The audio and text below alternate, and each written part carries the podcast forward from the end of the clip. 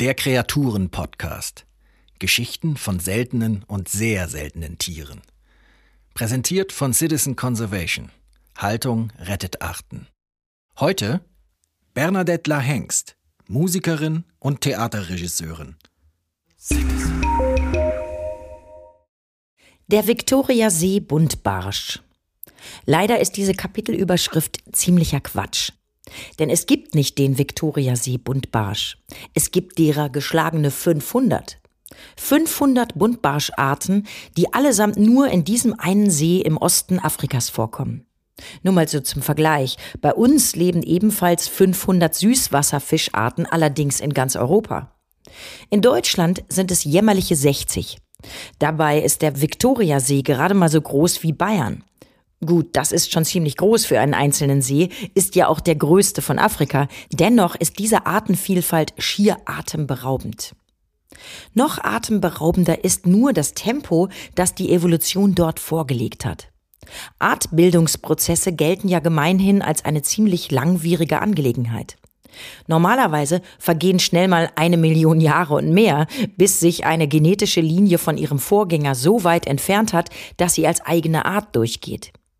Bei den Viktoriasee-Buntbarschen hat die Entwicklung der 500 endemischen, also nur dort vorkommenden Arten keine 15.000 Jahre gedauert. Das kann man deshalb so genau sagen, weil der See vor 15.000 Jahren noch vollständig ausgetrocknet und damit definitiv fischfeindlich war. Dann füllte er sich wieder und wurde also von den Buntbarschen besiedelt, die in schneller Spezialisierung jede sich bietende Nische einnahmen, wie Darwin-Finken auf Speed. Und so schwammen bald 500 Buntbarsche in allen erdenklichen Farben und Zeichnungsvarianten im See herum und pflegten exzentrischere Ernährungsgewohnheiten als die Insassen jedes innerstädtischen Szenebezirks. Ismails Viktoriasee Buntbarsch etwa frisst ausschließlich Wasserschnecken. Die schnappt sich der 14 Zentimeter große gelb, grün und schwarz quergestreifte Fisch mit seinem ganz normalen Kiefer und befördert sie dann weiter nach hinten in den Schlund, wo er gleich noch einen mit Zähnen bestandenen Kiefer samt extra verstärkten Knochenplatten hat, die wie Mahlsteine gegeneinander verschoben werden. Praktisch für das Knacken von Schneckengehäusen. Diese zusammengewachsenen Schlundkieferknochen gelten neben allerlei genetischen Extras als ein Schlüssel für das hohe Evolutionstempo der Buntbarsche. Sie ermöglichen eine schnelle Anpassung an unterschiedlichste Nahrungsquellen. Fische, Insektenlarven, Aufwuchs, Plankton und Wasserpflanzen. Jede Art hat ihre eigene Leib- und Magenspeise, die sie mit ihrem Doppelkiefersystem erschlossen hat. Aber die Fische können noch mehr tolle Sachen mit ihrem Maul. Es dient nämlich auch als Kinderzimmer.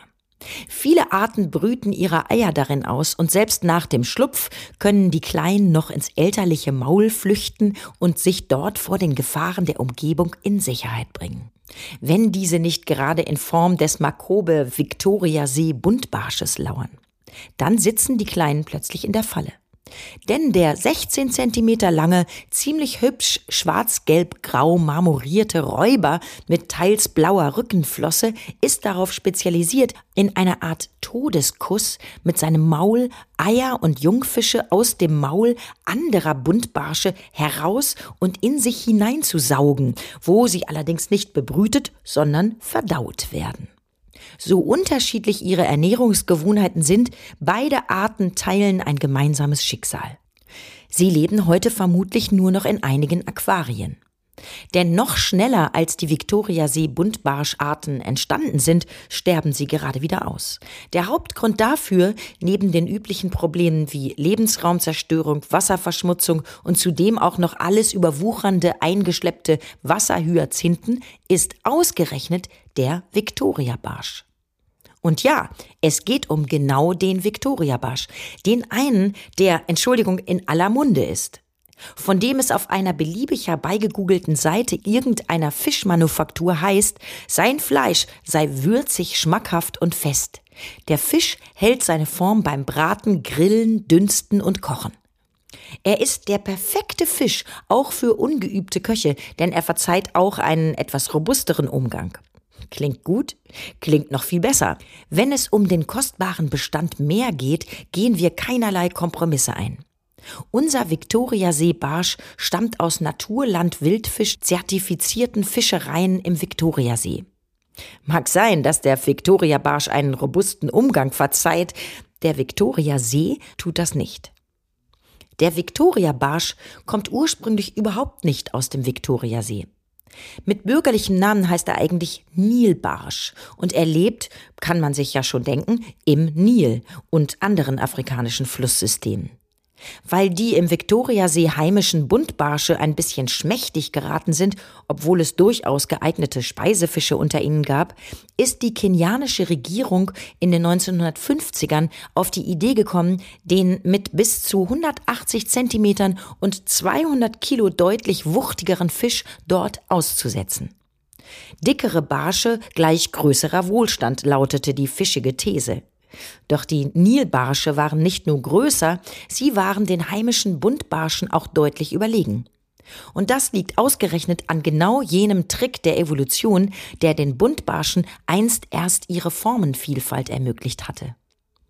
Zwar können sie mit ihrem zusammengewachsenen Schlundkieferplatten viel besser als ihre Verwandten harte Nahrung zermalmen, dafür kauen sie aber ziemlich lange an ihr herum. Bis zu einer Stunde brauchten fischfressende Viktoriasee-Buntbarsche, um einen einzigen Fisch runterzukriegen. Ein Nilbarsch dagegen macht nur einen großen Haps und weg ist der Fisch. Die fischfressenden Buntbarsche, sofern sie nicht selbst zur Beute der größeren Nilbarsche wurden, waren schlicht zu langsam und sind in der Folge ganz verschwunden. Über 100 der Viktoriasee-Buntbarsche, darunter fast alle Offenwasserbewohner und Fischfresser, wurden so bereits ausgerottet. Noch eine weitere Eigenschaft, die eigentlich ein evolutionärer Vorteil ist, hat sich in der Ökokatastrophe am See in einen Malus verwandelt und führt nun statt zu florierender Biodiversität schnurstracks in die Ausrottung. Die vielen bunten Farben und Zeichnungen der Buntbarsche dienen ja nicht in erster Linie dazu, das Auge des Menschen zu erfreuen, sondern sie unterstützen eigentlich die Artbildung. Sie verhindern Fehlpaarungen, weil die nah verwandten und daher untereinander oft noch fortpflanzungsfähigen Fische sich durch die auffälligen optischen Signale problemlos erkennen und auseinanderhalten. So weit, so gut. Doch jetzt hat sich die Situation grundlegend geändert. Der Nilbarsch ist viel fetthaltiger als die heimischen Buntbarsche. Er kann von den Menschen am See nicht, wie traditionell üblich, durch Trocknen haltbar gemacht werden. Man muss ihn räuchern. Dafür braucht man Holz. Und weil plötzlich alle Seeanwohner nur noch räucherbedürftige Nilbarsche in den Netzen hatten, statt trocknungsfähiger Buntbarsche, wurde die nähere Umgebung weitgehend abgeholzt. Dadurch ist der Boden nicht mehr gegen Erosion geschützt. So wird mit den häufigen Niederschlägen immer mehr Erdreich in den See gespült und hat das einstmals klare Wasser in Ufernähe in eine trübe Brühe verwandelt, in der die Buntbarsche ihre eigenen Farben nicht mehr erkennen und sich reihenweise falsch verpaaren, sodass die verschiedenen Arten nach und nach wieder verschwinden. Evolution verkehrt herum. Darwins Albtraum heißt passenderweise ein preisgekrönter Film aus dem Jahr 2005, der das Desaster rund um die Victoria-Barschwerdung des Nilbarsches dokumentiert.